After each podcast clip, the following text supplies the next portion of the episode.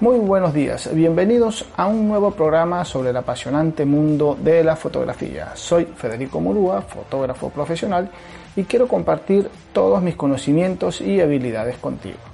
En el día de hoy vamos a estar hablando acerca de las semejanzas y las diferencias del fotoperiodismo y eh, la fotografía documental. Para quienes están empezando en este medio o quieran entender y saber cuál es la diferencia entre el fotoperiodismo y la fotografía documental, preparamos este programa muy ligero y completo. Para empezar, el fotoperiodismo es un género del periodismo, donde los reporteros gráficos o fotógrafos buscan retratar una noticia con una imagen. Sin embargo, no te cuentan nada más allá del momento concreto, no te explica el contexto ni las consecuencias de ese evento, el fotoperiodismo se basa más en la actualidad. Mientras que la fotografía documental desarrolla mucho más la noticia, tiene más profundidad que el fotoperiodismo.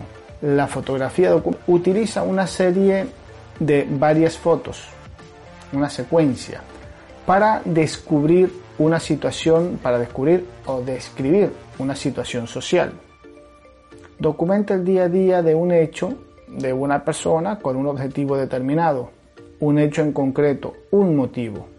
La fotografía documental busca las causas y las consecuencias de un hecho. No se queda en el mero momento, captura el antes y el después, la vida de las personas. Pero tanto la fotografía documental como el fotoperiodismo tienen cosas en común Ambas buscan representar la realidad a través de imágenes y muestran al mundo lo que está pasando.